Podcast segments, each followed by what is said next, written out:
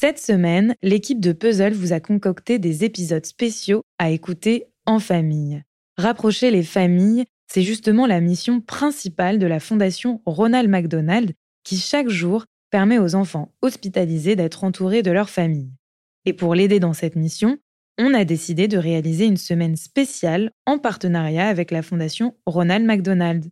Au programme, des chroniques pour donner des idées d'activités à faire ensemble, en famille pour affronter le quotidien et surtout s'évader. C'est parti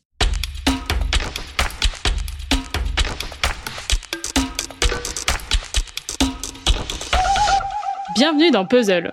Je suis Karen et vous écoutez Overbooké, la chronique qui vous éclaire sur l'actualité du livre. Alors que nous écoutions notre playlist favorite, mon ami Michel chantait. We are family.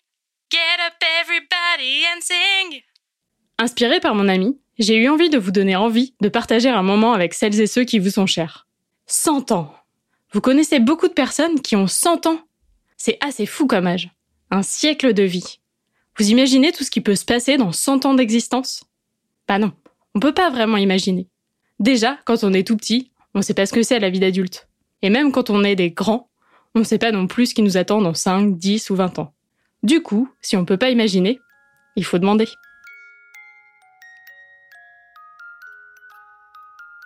C'est justement ce qu'a fait la journaliste et autrice Eike Faller pour son très beau livre 100 ans, tout ce que tu apprendras dans la vie, illustré par Valerio Vidali. Page après page, on avance dans la vie de 0 à 100 ans. Un âge par page, une phrase, une illustration. Au début, deux parents devant un berceau. 0. Tu souris pour la première fois de ta vie. Et les autres te renvoient ton sourire. L'enfant découvre ensuite que lorsqu'il lâche quelque chose, ça tombe par terre. C'est la pesanteur et ce n'est que la première d'une longue série de découvertes. On apprend plus tard à écrire, à s'ennuyer, à faire confiance. On apprend aussi qu'on peut avoir des rides sur les pieds. 100 ans compile toutes ces petites et grosses révélations, ces nouveaux concepts qui font que l'on voit et vit les choses différemment, mais aussi des anecdotes, des moments marquants. 13. Mais quand tes parents vont-ils enfin se décider à ne pas t'appeler mon lapin devant tes amis? 17. Quelque chose d'incroyable s'est produit. Tu découvres l'amour. Tout n'est pas rose. Il y a parfois des coups durs. Une séparation, la perte d'un proche, notre compagnon qui tombe malade. Malgré tout, le temps passe, mais pas toujours au même rythme. 20. Qu'ils sont loin tes 15 ans. 5 ans, pour toi, c'est une éternité. À 22, on veut tout vivre sans perdre de temps. Et puis à 25, 30, 35, on commence à apprendre à savourer des petits instants. Plus on grandit, plus le temps ralentit. 82. Tout te prend deux fois plus de temps.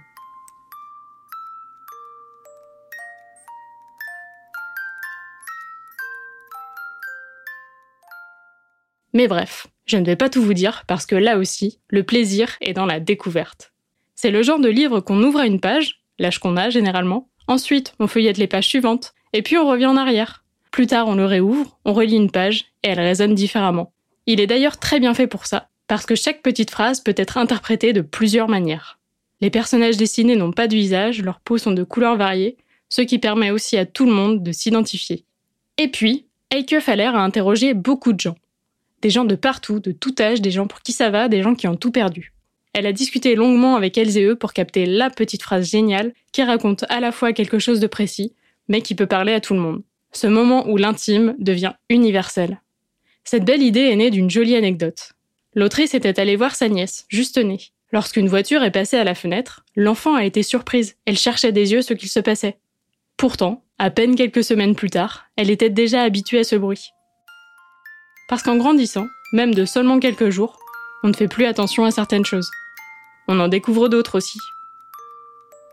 Dans ce livre, on comprend que notre façon de voir le monde se transforme tout au long de notre vie.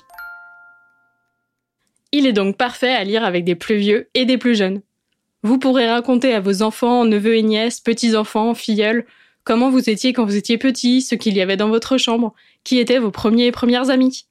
Ils et elles pourront vous poser des questions et vous raconter aussi leur vision du monde. Pour les enfants, lire 100 ans, c'est découvrir un peu en avance ce que la vie a à offrir. Pour les plus grands, c'est une manière de redécouvrir tout ça.